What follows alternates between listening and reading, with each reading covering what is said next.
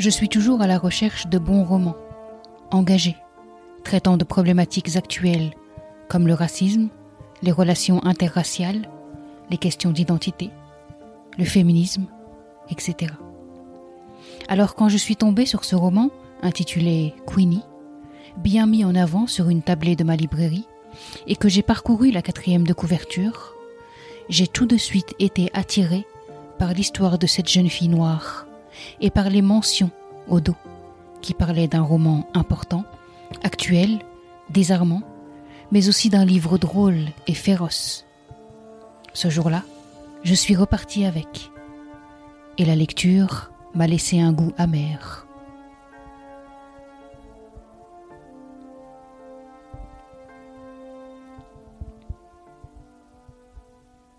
Salut, je m'appelle Asma et vous écoutez Bookapax. Allez. Bienvenue sur Bookapax. Voilà.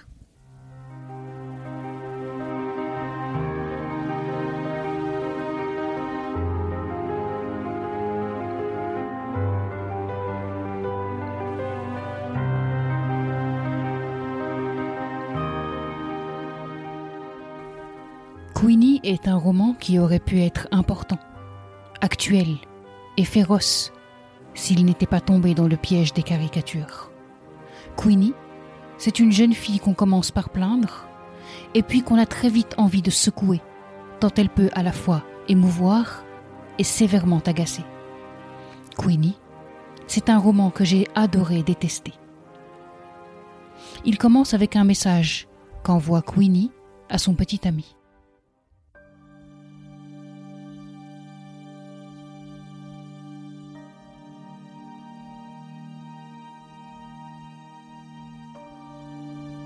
J'y suis, les pieds dans l'étrier, si seulement tu étais là.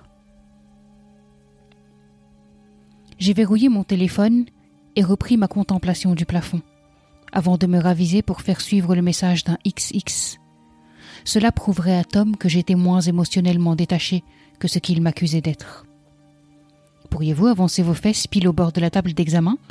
a demandé la gynéco, tandis que je me rapprochais toujours plus de son visage. Franchement, je me demande comment font ces gens. Respirez à fond, s'il vous plaît. Le ton est un peu trop enjoué. Sans autre sommation, elle a inséré en moi ce qui donnait la sensation d'être le god le moins ergonomique du monde. Puis l'a manœuvré dans tous les sens, comme un joystick. Elle a posé sa paume froide sur mon ventre, en pressant toutes les quelques secondes et en pinçant les lèvres à chacun de, de mes glapissements. Pour détourner mon attention de ce tripatouillage de mes entrailles, j'ai regardé mon téléphone. Pas de réponse. Alors dites-moi, que faites-vous dans la vie? Queenie? a demandé le médecin en jetant un œil à mon dossier. Ça ne lui suffisait pas de voir littéralement en moi. Avait-elle en plus besoin de détails sur ma vie professionnelle? Je travaille pour un quotidien, ai-je répondu en soulevant la tête afin de croiser son regard ce qui me semblait être la moindre des politesses. Super comme job. Le tripatouillage a repris de plus belle. Et que faites-vous dans ce journal? Je travaille pour au Daily Read, pour le cahier Aïe, culture, agenda des sorties, compte rendu et nouvelle technologie Ça se tient. Je me suis hissée sur les coudes pour la corriger, mais je me suis arrêtée net en découvrant sa mine soucieuse. J'ai lancé un regard à l'infirmière qui se tenait en retrait et paraissait tout aussi soucieuse. Puis j'ai regardé de nouveau la gynéco. Elle avait toujours l'air inquiet. Je ne pouvais pas voir mon visage, mais je devinais que mon expression reflétait les leurs. Une seconde, on va juste. H, pourriez-vous faire venir le docteur Smith? L'infirmière a détalé.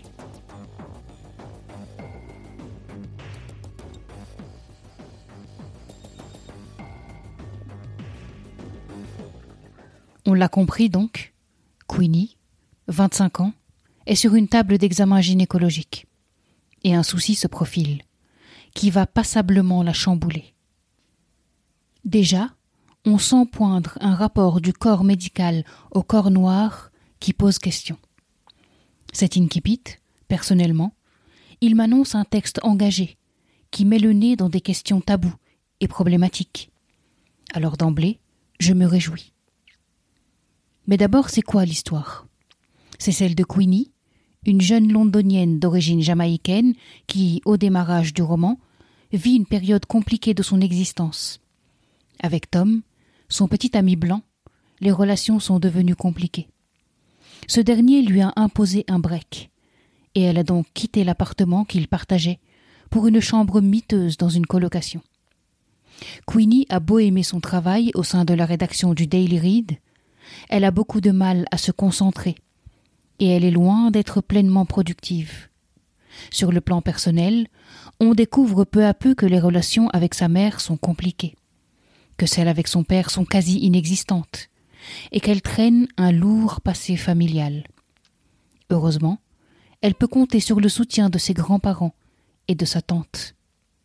Le roman nous donne à voir son quotidien de femme noire, mais aussi ses déboires amoureux, ou encore ses relations amicales et familiales. Un livre donc qui, dans les premières pages, promettait du bon. Cette scène de début est hyper réaliste et écrite avec un humour mordant. Et pourtant, cela ne dure pas. Queenie est une vraie bonne déception.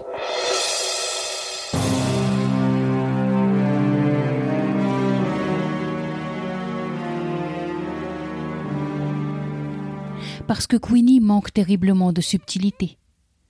Désireuse de dénoncer des situations pourtant réelles, l'autrice les accumule avec maladresse, les empile jusqu'à la nausée, en fait trop en trop peu de temps. Résultat, on lève les yeux au ciel et on n'y croit pas. Et plutôt que de servir à montrer des faits problématiques dont souffrent véritablement les femmes noires, le roman les décrédibilise et les rend inaudibles. Quant au personnage principal, j'ai eu beau essayer. Impossible de m'y attacher ou d'avoir la moindre compassion pour elle. Et pourtant son quotidien n'est pas vraiment rose. Mais Queenie est tellement, mais tellement agaçante que j'ai eu envie de bout en bout de l'empoigner, de la secouer, de la réprimander, de la réveiller tout simplement. Dès le début de l'histoire, son couple est sur la pente descendante, et Tom, son copain blanc, lui a demandé de quitter l'appartement. Mais Queenie s'accroche. Elle se complaît dans une tristesse et un abattement qui très vite deviennent très énervants tant tout cela manque de dignité, de décence. L'autrice pousse alors son personnage dans une frénésie sexuelle qui place le lecteur dans un pénible malaise, tant ces scènes relèvent parfois du dérangeant et de la violence. En conséquence, l'emploi de la première personne du singulier, au lieu de permettre l'identification forte, n'a fait que me rebuter. Je ne voulais trop souvent rien avoir à faire avec ce personnage. Je ne me retrouvais pas du tout dans ses choix, dans ses mots, dans ses actes. Il m'a bien fallu trois cents pages sur quatre cents pour commencer à m'émouvoir un peu du sort de Queenie, en particulier concernant ses rapports avec sa mère. Mais avant, je n'ai fait que lever les yeux au ciel, tant elle m'était insupportable. Autre reproche, et non des moindres, que je fais à ce roman, il concerne le fait que l'autrice a voulu intégrer pléthore de sujets d'actualité dans son histoire. Et au final, ce sont autant de thématiques à peine effleurées, et malheureusement bâclées. Le rapport au corps noir, la médecine face à ces mêmes corps noirs, Black Lives Matter, les rapports familiaux, les rapports de couple interraciaux, l'amitié, etc. Voilà autant de sujets, entre autres, qu'a tenté de couvrir le livre. Le résultat? Un sentiment de fourre-tout, indigeste et artificiel.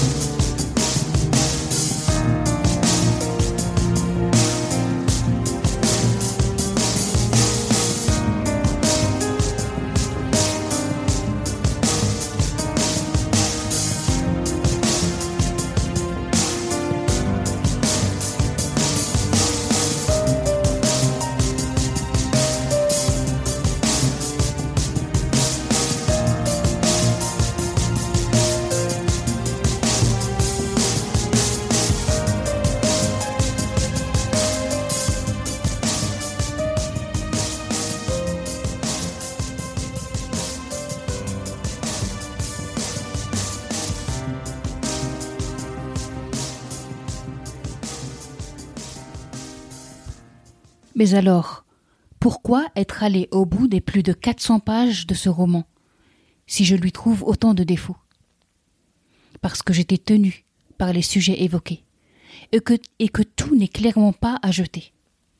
L'histoire de cette jeune fille d'immigrés jamaïcains, née et évoluant en Angleterre, me parle. Beaucoup de situations m'ont rappelé des choses vécues. Et puis, dans le dernier quart du livre, un sursaut salutaire permet de voir le personnage de Queenie d'une manière plus amène, plus engageante.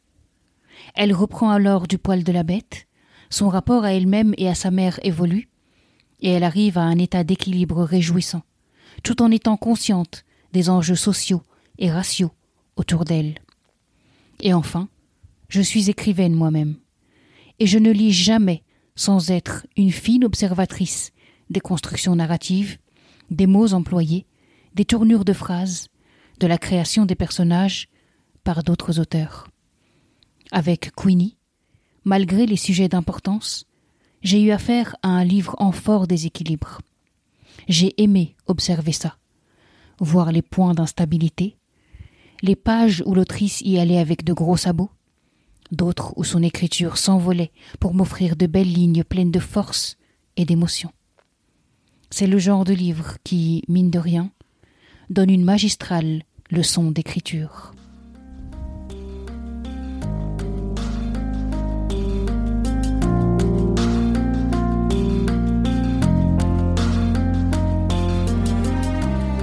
Merci d'avoir écouté cet épisode. Cette émission vous plaît? Pour la soutenir et faire en sorte qu'elle continue d'exister, partagez-la sur vos réseaux. Abonnez-vous sur Apple Podcast ou sur votre plateforme de podcast préférée. Et n'hésitez pas à la noter 5 étoiles. Merci infiniment pour vos retours, vos encouragements et votre enthousiasme. À bientôt.